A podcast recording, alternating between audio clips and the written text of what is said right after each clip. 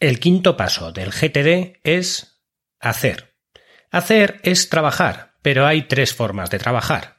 Trabajar en un trabajo definido, trabajar en definir el trabajo o trabajar en el trabajo a medida que surge.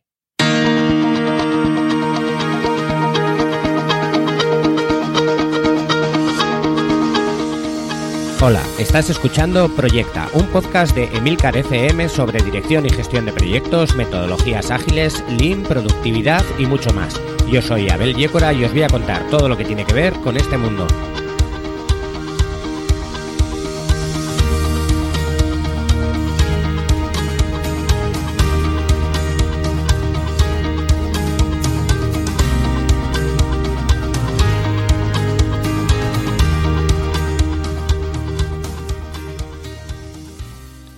Capítulo número 41 ya y vamos a continuar con el GTD con el quinto paso y último del GTD que es el de hacer. Hacer o trabajar. Bien, pues como digo, el quinto paso del GTD, el último paso del GTD, es el de hacer. Básicamente, hacer es para todo lo que hemos estado trabajando en los, en los puntos anteriores. En realidad, el hacer o el trabajar es eh, la base de la productividad. Si tú no haces, si no acabas haciendo las tareas que ya te has puesto o que ya tienes que hacer, eh, no produces. Luego no sirve de nada que hayas hecho todo el trabajo de catalogarlo, de definirlo, de decir lo que tienes que hacer, de ordenarlo, de colocarlo según contextos, de aplazarlo, de, de pasárselo a otra gente, si al final lo que tú tienes que hacer no lo haces. Esa es básicamente la base de la productividad. La realidad en, en, en, la que nos movemos en estos momentos en los que llegamos a puntos eh, que nos satura el trabajo que tenemos que hacer, es básicamente porque estamos en una época en la que hay un trabajo que es el conocimiento. Hay un trabajo que es el gestionar toda la parte de conocimiento. Pongamos un ejemplo que es que una persona en una fábrica, por norma general, no tiene eh, un estrés como el que puede tener una persona que haga diversas tareas, como para plantearse el hacer algo como implantar una metodología GTD. El motivo básicamente es porque ya tiene claro qué es lo que tiene que hacer y simplemente lo tiene que hacer. En, en, en la antigüedad, cuando se iba a cazar elefantes, pues, eh, o leones, o lo que sea, tampoco se planteaban el, qué tenían que hacer o cómo gestionar el qué tenían que hacer, sino que ya sabían eh, qué es lo que tenían que hacer. Otra cosa es que inventarían métodos nuevos para cazar o lo que fuera, pero ya sabían lo que tenían que hacer cuando iban a cazar. Ahora nos movemos en un ambiente en el que tenemos que definir de alguna manera muy claramente qué es lo que tenemos que hacer, porque muchas veces eso que tenemos que hacer no lo tenemos bien definido. Y por ello se crean eh, como tres maneras de trabajar, tres trabajos distintos, ¿vale?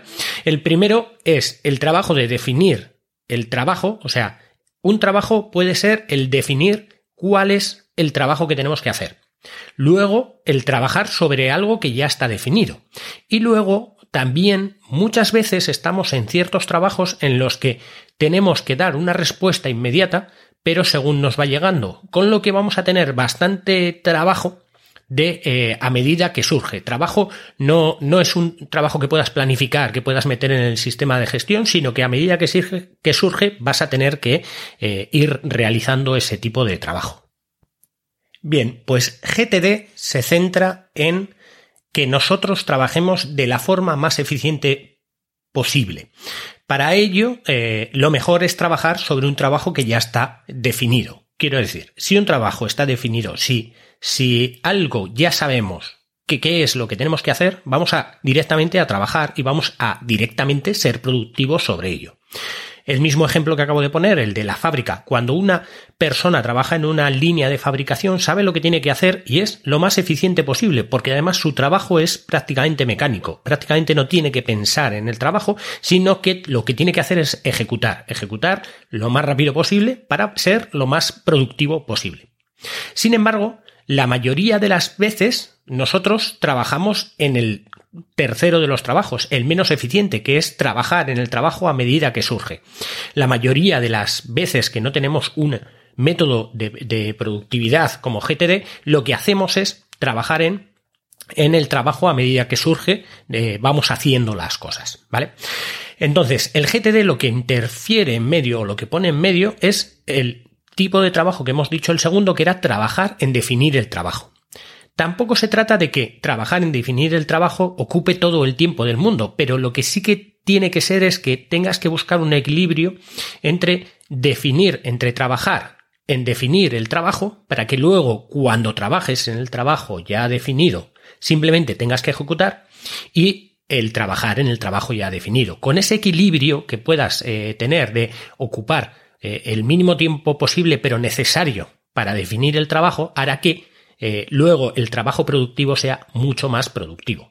Y cada vez que trabajes en definir el trabajo y de alguna manera trabajes luego en, en hacer el trabajo ya definido, harás todo lo posible inconscientemente para que el trabajo eh, que va saliendo a medida que surge, no lo tengas que hacer en ese momento o que por todos los medios intentes trabajar en definirlo y luego trabajar en hacerlo. Una de las primeras barreras con las que nos encontramos a la hora de, implantar el sistema GTD es que eh, al final acabas trabajando en, en eso, en trabajos a medida que, a medida que surgen, ¿vale? El motivo de ir haciendo trabajos a medida que surgen es que muchas veces los vemos que son muy fáciles, em, nos autoengañamos aplicando la regla de los dos minutos e intentamos hacerlo lo más rápido posible. Eh, eh, y luego, aparte, son trabajos pequeños que pensamos de alguna manera que son fácilmente tachables. Y si son fácilmente tachables, eh, entonces, eh, de alguna manera nos sentimos mejor porque pensamos que hacemos más cosas y que somos más productivos. La realidad es que si eh, hemos seguido los pasos de todos los capítulos anteriores y hemos eh, sacado esas tareas como objetivos y las hemos puesto eh, con una facilidad de, de tachar muy alta, entonces va a ser más fácil tachar aquellas cosas que tenemos en nuestras listas de GTD que tachar un trabajo que acaba de llegar o que acaba de surgir, porque muchas veces ese trabajo va a requerir de alguna acción más que las que teníamos en las listas que, que hemos creado en los pasos anteriores del GTD. Por lo que hacer simplemente lo único que tenemos que, llegar es a ponernos en el contexto en el que estamos, coger la lista del contexto y ponernos a ejecutar esas tareas. Podríamos incluso elegir entre nuestras tareas, entre las tareas que tengamos, aquellas más atractivas, pero si hay algunas que son más atractivas que otras, algo también puede que estemos haciendo mal. El motivo es porque si yo estoy en un contexto, cualquiera de las tareas de ese contexto deberían de ser igualmente atractivas, igualmente de fáciles de tachar, igualmente de fáciles de hacer. Un ejemplo, si tenemos una lista de llamadas, de llamadas que tenemos que hacer para, eh, pues para completar ciertas tareas. La mayoría de las llamadas van a ser simplemente llamadas. Me da igual hacer una llamada de una cosa que una llamada de otra. Y si de alguna manera decimos, no, pero mira, es que en esta llamada vamos a tener que estar media hora y en estas otras cinco llamadas vamos a tener que estar cinco minutos eh, para cada una de las llamadas. Pues entonces igual es que lo que tienes que hacer es hacer dos sublistas de o dos contextos de ese teléfono. Un contexto para llamadas largas y un contexto para llamadas cortas. Y las llamadas largas hacerlas cuando realmente necesites hacerlas no tener que elegirlas, sino que tú te pongas en el contexto en el que estés y una vez que te muevas en el contexto, cualquiera de las tareas ya es altamente tachable, fácilmente de hacer y que estás en el mejor ambiente para ejecutar esa lista de tareas, de tal manera que las vas a completar todas seguidas, como una persona en una fábrica que hace la misma tarea continuamente, de tal manera que vas a ser muchísimo más productivo y vas a ejecutar muchísimo más rápido todas las tareas que tendrías que hacer y todas las tareas que tienes que hacer. El resumen de todo esto es que el quinto paso es, es, hacer y consiste en identificar la forma óptima de trabajar en cada momento y llevarla a cabo. Identificamos la forma óptica, la forma óptima a partir del entorno en el que estamos, buscamos cuál es eh, el contexto que más se ajusta al entorno en el que estamos y empezamos a trabajar sobre ello. Y por eso vamos a llevar de forma óptima todas nuestras tareas a la ejecución y vamos a conseguir que seamos mucho más productivos en eso. Entonces, lo primero que tenemos que hacer es tener claro que todo el trabajo de antes no ha sido trabajo productivo como tal, sino ha sido trabajo de definir cuál es el trabajo. Pero definir cuál es el trabajo lo que nos va a llevar es a que luego al ejecutar el trabajo seamos muchísimo más productivos. Este capítulo se va a quedar un poco corto porque lo voy a cerrar aquí, ya que en el próximo capítulo voy a hablar de la perspectiva que va a ser cómo ver eh, todo el sistema si está funcionando desde una vista un poco más elevada. Y luego mirar todas esas vistas, de, porque hay distintos puntos de vista desde los que tenemos que mirar para ver que nuestro sistema esté funcionando y, en el caso que no está funcionando bien, pues reconducirlo hacia un sitio o hacia otro.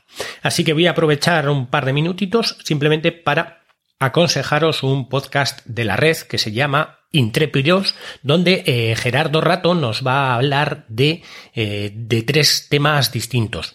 Uno de ellos va a ser sobre tecnología, tecnología muy bien puesta para la gente civil, vamos a decir, para todo el mundo, eh, es muy variado, te puede hablar desde impresoras con cartuchos por, por suscripción hasta, hasta temas de cómo ponerte un firewall en casa a través de una Raspberry Pi. Y luego tiene otras dos secciones que una es de aeronáutica y otra es de astronáutica. El caso es que así, en frío, puede parecer un poco, pues bueno, ¿y qué me importa a mí la aeronáutica y la astronáutica? Eso es porque no has escuchado a Gerardo Rato hablar de eh, cómo los aviones eh, vuelan, qué, qué diferencias hay entre unos aviones y otros, y pasa lo mismo con la astronáutica. Cómo se consigue llevar, eh, pues, elementos fuera de lo que sería en la órbita terrestre y cómo hay una lucha por intentar hacer eh, o llevar ese negocio, digamos, de alguna manera eh, al bolsillo de, de, cada uno. Os aconsejo que lo escuchéis, podéis eh, buscarlo en emilcar.fm barra intrépidos o en cualquiera de vuestros programas de escucha de podcast.